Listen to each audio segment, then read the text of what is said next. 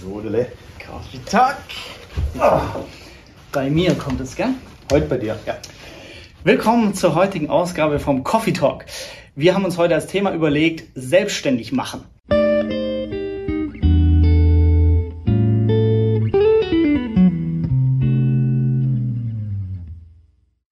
Alex ist seit er 14 ist Unternehmer. Ähm, bei mir erst angestellter Weg, dann Kündigung, jetzt seit vier Jahren selbstständig. Das wollen wir heute diskutieren. Wir starten wie immer 20 Minuten. Es geht los. Wir freuen uns auf eure Kommentare, eure Meinung dazu. Habt ihr es mal überlegt? Ja, ich finde es ganz gut, dass wir so die zwei unterschiedlichen Konzepte haben. Du schon immer. Und mich wird einmal interessieren, jetzt nicht als Interviewcharakter, aber trotzdem, ähm, kam es für dich nie in Frage, äh, angestellt zu arbeiten oder war's oder wäre es schon so gewesen, aber du hattest halt eine coole Idee schon mit 14, 15 oder naja, bei mir war es so, und das lag vielleicht an meinem Ausbildungsbetrieb. Der war top, alles gut. Ich habe ja eine Ausbildung gemacht. Das heißt, ich war als in drei Jahre als Fachinformatiker. Das heißt, drei Jahre in meinem Leben war ich angestellt in der Ausbildung. Mhm. Ansonsten nur selbstständig. Der Punkt ist halt, ich habe halt da zwei prägnante Erfahrungen gemacht. Die eine Erfahrung war, man hat mir eine Aufgabe gegeben, für die ich eine Woche Zeit bekommen habe, die ich an einem Tag gelöst hatte. Und die Firma war so schlecht strukturiert, dass man nicht in der Lage war zu erkennen, krass, der overperformt hier, gibt ihm mehr Aufgaben, gibt ihm mehr Verantwortung. Das hat man nicht gesehen. Mhm. Sondern man hat gesagt, ja, dann hat, dann haben mich zwei Ausbilder, also zwei andere Ausbilder, haben mich dann mit, mit Formeln und Mathematik und mit Informatik aus dem Studium vollgeladen, damit ich mehr lerne, damit ich besser werde. Was gut war, deshalb ich hatte viel Zeit zum Lernen in der Ausbildung, weil ich in dem Betrieb wahnsinnig unterfordert war von den Aufgaben her. Gleichzeitig war es aber auch so, es gab Tage, da war ich fertig mit der Arbeit, 14 Uhr, Freibadwetter und ich war ein junger mhm. Kerl mit 16 und dann hieß es, du musst bleiben bis 18 Uhr, dann ist Feierabend. So. Und dann sitzt du da und bist fertig. Mhm. Du hast keine Aufgabe mehr und es ist, du musst noch vier Stunden da sitzen. Und ich weiß, es ist in modernen Betrieben und je nach Arbeitsvertrag nicht so. Aber mir kam es so blödsinnig vor, dass ich von außen diktiert bekommen habe, was ich tun soll. Und dann in die Geschichte, das, der Rest ist Geschichte. Mhm. Ich habe einfach für mich entschieden, ich gehe mein eigenes Tempo und das eh in vielen Hinsicht schneller gewesen als die jetzt, wie, wie ich, also ich hätte mein Potenzial als Selbstständiger konnte ich viel besser nutzen als in einem Unternehmen, zumindest meine Erfahrung nach. Und das war dir nach der Ausbildung schon klar, dass du gesagt hast, boah, wie das in dem normalen Betrieb so abläuft, will ich nicht, ich will selbstständig? War das naja, ich hatte meine Firma ja schon gegründet. Ja. Das heißt, ich war ja schon selbstständig, als ich die Ausbildung begonnen habe. Mhm. Ich musste dann einen Vertrag und Zettel unterschreiben lassen von meinem Ausbilder, dass er meine Nebenerwerbstätigkeit als mhm. Hosting-Unternehmer äh, akzeptiert. Und ein Schluss hat ja dann später einer meiner Ausbilder in einer Anstellung für mich, also nicht in Anstellung direkt, aber als Freelancer für mich dann gearbeitet und hat dann für mich quasi gearbeitet. Also mhm. Also mein Ausbilder war später mein Angestellter, mhm. äh, also einer meiner Ausbilder. Und ähm, das war ein super Verhältnis auch, war super. Mhm. Auch Respekt an den, dass der dann für seinen ehemaligen Auszubildenden mhm. als gearbeitet hat. Ja, kein Ehrenproblem oder so, kein Stolz. Nee, cooler ja. Typ. Ähm, mhm. Und das war super immer. Okay. Und ähm, Selbstständigkeit geht's auf und ab, war aber trotzdem, weil das, das ist so, also bei mir zumindest auch immer Sicherheitsgefühl. Ich will verlässlich mein Einkommen haben. Ähm, aber ich sag dir was, ja. du sagst, wie hast du das genannt? Es gibt so ein Syndrom wenn man sich sozusagen selber, oder meine Freundin hat mir das gesagt, es gibt, das nennt man Syndrom, wenn man sozusagen sich selber schlechter redet, als man ist. Wenn man Hochstapler-Syndrom, Hochstapler-Syndrom genau. Denkt, man, genau. Und meine Freundin sagt immer zu mir, ich sei der, habe das ultimative Hochstapler-Syndrom, mhm. weil ich würde es alles können, aber ich rede mir selber immer ein, dass ich es nicht kann. Mhm. Und ich hatte einfach immer Angst vor dem Angestelltsein, weil ah. ich immer das Gefühl hatte, wenn die in irgendeine Firma kommen, obwohl meine Ausbildung eine andere Erfahrung mir gezeigt yeah. hat, wenn ich die was von mir wollen, was ist, wenn ich das nicht kann? Ah, witzig. Also, also ich hatte immer Angst, dass ich nicht gut genug bin für eine Anstellung. Okay. Und deshalb habe ich mich immer davor gesträubt und habe ah. immer lieber meine Sachen gemacht. Ach so. Und in meinen Sachen konnte ich Gewinne machen oder Verluste, aber es waren meine Sachen. Hm. Ich konnte die Verluste tragen. Ich wollte nie gern die Verantwortung für andere Leute ihre Sachen übernehmen. Spannend. Das ist ein also, Problem gewesen für mich. Ja. ja, weil bei den meisten ist es genau andersrum, dass man den Angestelltenjob nicht verlässt, weil die Selbstständigkeit ja total riskant ist. Ich muss immer selber für mein Geld sorgen. Aber Selbstständigkeit war für mich normaler als das Angestelltsein. Mhm. Also ich wusste, worauf mich, das heißt also wie die, der Spatz auf der Hand als die Taube auf der Hand. Ich wusste, oder das mhm. bekannte Leid so. äh, als das unbekannte Glück. Mhm. Also für mich war es so, ich wusste, was mich auf der Selbstständigkeit mhm. erwartet finanzielle Sachen, Steuern, mhm. alles. Ich habe alles geregelt gehabt. Ich, das war für mich das Normale. Mhm. Selbstständigkeit ist für mich normal und angestellt ist für mich komisch. Mhm. So ist halt bei mir. Bei dir ist ja anders. Ja. Du hast ja in die Selbstständigkeit aus dem Studium raus nicht gestartet. Du bist direkt in eine Anstellung gegangen. Genau. Und mein Weg ist wahrscheinlich der von 90 Prozent der Zuschauer wahrscheinlich. Ähm, und bei mir war es auch so, ich habe niemand, der Unternehmer ist in der Familie oder Verwandtschaft. Ich habe Webdesign, ich habe Webseiten erstellt, programmiert mit 14 als Hobby und habe dann die auch verkauft. Und irgendwann wollte ich mal dem Steuerberater die Website machen und dann hat der mir gesagt, du, äh, ich kann dir das Geld nicht so geben, äh, du musst jetzt schon mal so ein Gewerbe anmelden. Ja gut, dann nehme ich den Auftrag eben nicht an. Und dann habe ich aber, also bei mir war es ein Riesenkampf, überhaupt so ein Gewerbe anzumelden, um dann zu sehen, wie einfach das eigentlich ist. Und dann lief es okay, so als Zubrot. Und während dem Studium auch und okay. Aber trotzdem war danach klar, angestellt, auch, ich wollte immer viel Geld verdienen und auch deshalb angestellt, weil ich kannte keine Selbstständigen. Das waren für mich alles so Glücksausnahme. Der eine hatte einen Fensterbauerbetrieb, okay, ist halt ein Genie oder die Strickerei, ich halt nicht. Das waren für mich so Einzelfänomene. Ja, deshalb bei mir so der klassische Weg, aber dann die Kündigung, weil es mich so frustriert hat. Nicht, weil ich wusste, selbstständig viel besser, sondern nur das nicht mehr. Und jetzt ist eigentlich so genau Halbzeit zwischen selbstständig und.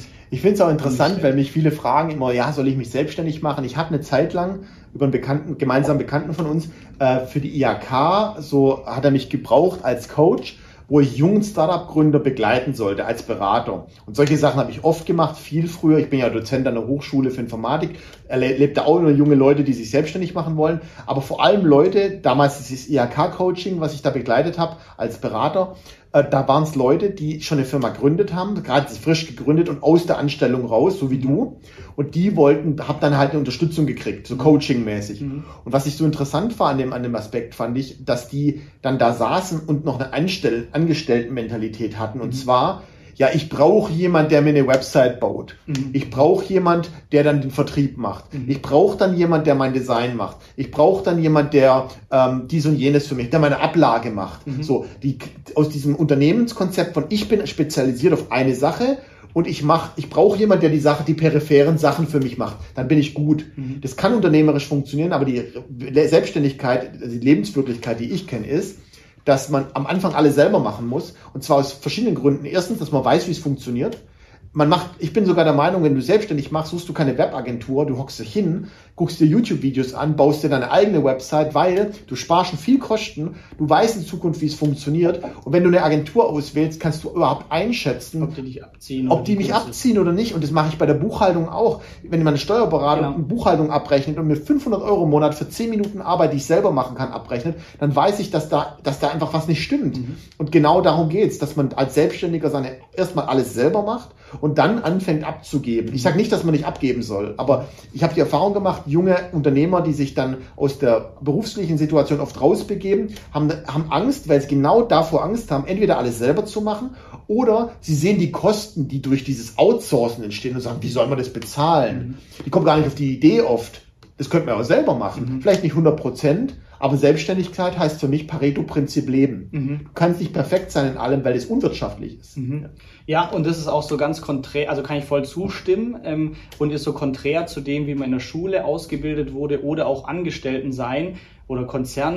Ja, keine Fehler machen. Ähm, alles richtig nochmal absichern, aber so, das ist der Weg, der vielleicht in einem riesen Konzern okay ist oder was sicherheitskritisch ist, aber sonst super schlecht ist. Ähm, wenn du, weiß nicht, Bot programmierst oder wir irgendwas machen, dann lernen wir so viel, weil der Fehler auftritt und direkt lernen und weiter, aber so ist man nie trainiert. Also ja, das habe ich auch gelernt, dass ich merke, ich mache einfach mal die Website und ich mache einfach mal das und dann geht schief, aber ich habe was und oft reicht's auch. Also ja, das ist interessant. Ja. Und auch ein spannendes äh, Syndrom kenne ich von Leuten, die sich selbstständig machen wollen, auch super interessant. Das soll jetzt auch kein Bashing sein, im Gegenteil, es soll einfach so ein bisschen eine Reflexion sein. Ich habe sehr viele Leute kennengelernt, die zu mir kamen und gesagt haben, Alex, du bist doch erfahren und so Das erste, was die Leute immer machen wollen, ist ein Logo designen und ihre Visitenkarten designen mhm. und ein Flyer oder Hab so. Ich auch gemacht, ja. Ja, habe ich aber alle noch im Schrank. Klassisch, hast nie gebraucht. Warum? Weil die Leute Angst haben vor der Konfrontation mit echten Kunden und erstmal sich präsentieren wollen, sagen, was ist, wenn ich keine Visitenkarte habe? Ja, es macht Sinn, wenn du Networks und Kundenvertrieb, dass du eine Visitenkarte hast.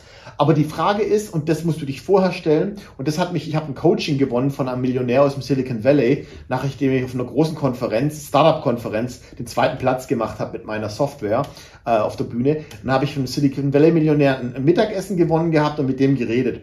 Und der hat, der hat mir zum ersten Mal, und da sieht man, wie naiv jung ich damals noch war, hat mir erklärt, äh, hast du dann das Pain-Gain-Problem gelöst? Und dann dachte ich, ja, was ist das? das hat, ich meine, ich bin selbstständig, aber ich, solche fachlichen, determinierten Strategien wie, dass man wirklich sagt, Pain Gain, was ist das wirkliche Schmerz, den du in der Wirtschaft löst und wie löst dein Produkt oder du dieses Problem? Mhm. Und identifizierst du überhaupt jemand, der dieses Problem hat? Also mhm. erstmal nicht so nach dem Motto, da gibt es ein Problem, aber kennst du auch Leute, die das Problem haben? Kennst du Unternehmen, die das Problem haben? Hast du genug Trust in dem deiner Vergangenheit und dem, was du tust, dass diese Leute dir glauben, dass du das Problem für sie lösen kannst? Mhm. Und das ist was, bevor ich Visitenkarten mache, ist so ein Businessplan. Ich habe an der am, am, am, am Schulprojekt an einer, an einer, normalen Schule, Gymnasium, habe ich auch so ein Startup-Projekt begleitet. Ähm, und da ging es genau darum, so Businessplan machen. Und das halte ich für eine super sinnvolle Sache. Für einen selber. Selbst wenn man den nie braucht, mhm. einfach mal wirklich alles aufschreiben, Kostenkalkulation machen, damit man alles mal durchdenkt. Mhm. Ja. Total. Ähm, ich habe den Gründerzuschuss bekommen ähm, und Voraussetzung dafür war, dass man einen Businessplan erstellt. Und deshalb hatte ich da auch ja, äh, einen Typ, der mir das gezeigt hat, wie das geht. Und das war wirklich spannend. Und nachher ähm, habe ich andere Sachen gemacht, aber die Zahlen waren ähnlich. Also es war auch interessant zu sehen. Ähm, genau, aber das sind oder meistens die Sachen, wenn jemand sagt, der angestellt ist, ich möchte vielleicht selbstständig sein, ist immer der Punkt, ich habe gekündigt und jetzt Vollzeit was anderes gucken, das ist ja nicht der beste Weg. Also mich hat es nur so genervt, der Job, dass ich raus musste. Aber heute mit den vielen Online-Sachen kann man ja wirklich nebenbei testen. Ich kann eine Website über mein Hobby Dinosaurier starten oder irgendwas und mal ausprobieren, wie geht es, lerne dadurch schon Fähigkeiten und weiß dann auch, ob mir das gefällt oder ob ich nicht in die Selbstständigkeit springe, aber nachher merke, so Podcast oder YouTube ist gar nicht mein Ding. Ähm, also man kann viel ausprobieren und das wäre so mein Tipp an mich selber, ähm, was ich eigentlich auch immer gemacht habe, Gott sei Dank, aber viele haben es nicht gemacht. Also einfach ja ausprobieren finde ich immer ja. super ratsam. Ich meine, generell ist ja so, ähm, das ist ein bisschen platt, das sagen viele von diesen Leuten, die Coachings verkaufen. Aber dass man in seine eigene Bildung investiert, mhm. ist super wichtig und ich finde, das muss man nicht unbedingt immer mit bezahlten Videokursen machen. Man kann das auch mit YouTube-Videos machen. Für mich heißt in meine Bildung investieren auch, dass ich viele Feierabende, also Zeit, in der ich dann habe, oder wieder Wochenenden, wo andere dann sagen, ich gehe tanzen, ich gehe äh, irgendwo ins Freibad oder so, dann sitze ich halt da und beschäftige mich halt mit Sachen. Ich gucke YouTube-Videos, ich lese Artikel. Also die Wahrheit ist, ich beschäftige mich in meiner Freizeit mit 50 Prozent meiner Freizeit ist eigentlich Lernzeit, weil ich sag, wenn mir das so Spaß macht, in meiner Freizeit Sachen zu rauszufinden und dann in meiner Office Time, ich nenne es jetzt mal Office Time, weil auch Office Zeit ist für mich Freizeit, aber Office Time, dann die Sachen zu testen, mhm. Nutzen draus zu ziehen und so weiter. Das heißt einfach, ich finde dieses Work-Life-Balance-Ding mit der Trennung zum Beispiel ist auch aus selbstständiger Sicht nicht so einfach. Weil ich finde, man ist Selbstständiger, selbst und ständig heißt für mich, man denkt eigentlich immer so ein bisschen über das Ding nach. Und da sagen ja viele, das Stress. Mhm. Aber das finde ich nicht. Wenn du das machst, was du gern machst, dann ist es ja kein Stress, wenn du den ganzen Tag Sachen machst, auf die du Bock hast. Ja, da, das ist aber so ein Level, wo man erstmal hinkommen muss. Absolut. Also wenn man anfängt mit der Selbstständigkeit, ist es, da macht man es eigentlich auch hauptsächlich, um Geld zu verdienen, weil man muss ja die Miete zahlen und bald nicht mehr angestellt. Also da hat man so diesen Gelddruck. Ja. Und ich versuche ja, bei mir wird es jetzt immer mehr, dass ich das nicht mehr habe und das ist eigentlich das angenehmste überhaupt und da bist du jetzt schon länger auf dem Level. Ähm, dann ist es wirklich nicht mehr wie Arbeit, weil wir machen Munaradar oder Projekte, egal was da mit Geld ist, das macht Spaß und deshalb ist es auch keine Arbeit. Aber am Anfang muss man sich so ein Grundeinkommen erwirtschaften oder irgend so verlässliche Einkommen, damit man dann die Zeit hat, um so Spaßprojekte zu machen, Absolut. Das ist so die, die schwierigste Phase. Absolut. Eigentlich. Und ich bin auch der Meinung, vielleicht als Tipp für diejenigen, die jetzt sagen, oh, ich mache mich vielleicht selbstständig. Ich finde, man muss immer zweigleisig fahren als Selbstständiger. Ein Projekt, mit dem man Geld verdient, zum Beispiel eine Dienstleistung oder sowas, also Geld verdienen durch Erarbeiten. Aber es muss immer noch ein Projekt da sein, parallel dazu, das ein hohen Zeithorizont hat. Also ein, zwei, drei Jahre, wo ich sage, daran arbeite ich. Und das kann eine neue Software sein, die man entwickelt, das kann ein Beratungskonzept sein, das kann eine Videoschulung sein, das kann ähm, ein Networking mit Kunden sein, aber wo man sagt, so ich arbeite in die eine Richtung immer ein bisschen weiter. Also immer wenn ich freitags ein bisschen Zeit übrig habe, weil ich keinen Termin habe, arbeite ich an diesem einen Projekt, das ist Long Term. Mhm. Weil alles mit hohem Zeithorizont hat mehr Value. Mhm. Und ich kann immer 5000 Euro im Monat durch Beratung verdienen oder durch Programmieren, aber 100.000, eine Million verdiene ich damit nicht. Mhm sondern das verdiene ich mit dem Long-Term-Projekt, das dann den Hebel ausmacht. Mhm. Einen Trading-Algorithmus entwickeln, irgendwie sowas. Mhm. Äh, und das ist was, das ist jetzt sehr softwarelastig, aber ist halt meine Perspektive. Ähm, aber deshalb wäre meine Empfehlung, immer sich überlegen, wenn ich, bevor ich mich selbstständig mache, ja. nicht, oh, ich kann nicht irgendwie ein Problem lösen als Berater, sondern was wäre mein Long-Term-Projekt, an dem ich dann arbeite parallel. Mhm. Ohne so ein Projekt würde ich nicht starten. Mhm. Das ist heute meine Erkenntnis. Mhm. Nur so starten und mal gucken ich würde mir erst da überlegen, oder man sagt, ich habe das Ziel, so ein Projekt mal zu haben, wenn ich die Erfahrung gesammelt habe. Das wäre die einzige Ausnahme. Genau, weil viele tun sich schwer, weiß ich aus den Umfragen immer, ja, ich habe keine Idee und ich auch. Ähm, also ganz viele Ideen kommen im Tun. Äh, also ich habe mir, oder ein Kumpel von mir hat äh, sich einfach gesagt, er hat gekündigt und dann gesagt, ich möchte zehn Ideen in zehn Monaten umsetzen und hat es einfach gemacht. Und nachher hat er bei Idee 4 ähm, kam dann noch eine andere Idee und das macht er heute noch. Also vieles kommt dadurch, dass man, dass man tut. Aber das mit dem Long Term und Geld verdienen, die zwei, das finde ich auch. Und der Idealfall ist, dass das, mit dem ich Geld verdiene, auch so thematisch bisschen zum Long-Term passt. Also jetzt in meinem Fall war das super. Ich mache und habe früher mehr gemacht SEO-Beratung und das hat mir natürlich eingezahlt auf meine Website-Projekte, Geldschnurrbart, was so mein Leidenschaftsprojekt mhm. ist. Also ich glaube, es ist nicht so angenehm, wenn man irgendwie kellnert, äh, um zu finanzieren, dass man Video-Editing ist. Da ja. würde ich lieber auf Fiverr anbieten, ganz einfaches Video-Editing, um Geld zu bekommen und dann meine Video. Ich würde dir sogar vor, vor, bleib mal beim Kellnerbeispiel. Ich finde es mhm. ein super Beispiel. Ich mache mich selbstständig als freiberuflicher Kellner für Hochzeiten oder sonst was. So. Dann wäre mein Long-Term-Projekt vielleicht sehr platt, aber das ist so.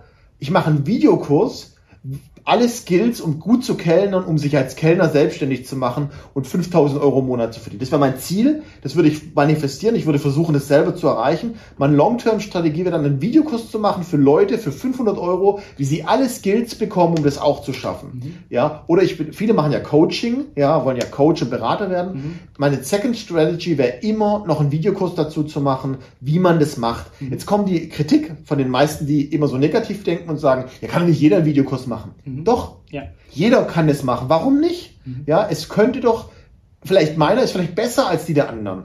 Und dann muss ich das halt auch machen. Aber wieso soll ich etwas nicht machen, nur weil andere es vielleicht auch machen können? Das macht überhaupt keinen Sinn. Mhm. Wenn ich sage, das ist mein Long-Term und wenn ich gut bin, dann werden die Leute das auch sehen. Mhm. Ja, so, deshalb immer Long-Term was machen. Ja, mhm. absolut. Voll, ja. Mir kommt da gerade nur das Thema Hausbau, weil ich finde es irgendwie so ineffizient vom Markt, wenn ja, mein Schwager baut gerade ein Haus und der lernt total viel und macht Fehler, so wie ganz viele. Und dann baut der Normalo nie wieder ein Haus. Und ich baue dann auch eins und mache alle Fehler nochmal. Also so ein Videokurs, auf was muss ich achten beim Hausbau, wäre auch super relevant, denke ich, bei dem Thema immer. Wenn du, wenn du in Lebensabschnitten denkst, ich habe die Fachinformatiker-Ausbildung gemacht zum Fachinformatiker für Anwendungsentwicklung. Mhm. Hätte ich damals, und das hatte ich angefangen, aber ich habe dann keine Zeit mehr gehabt, weil meine Firma schon so gut lief, man hätte sagen können, ich starte mit der Ausbildung, ich versuche einen 1-0-Abschluss zu machen. Ich bin voll motiviert, als Auszubildender schon. Mhm.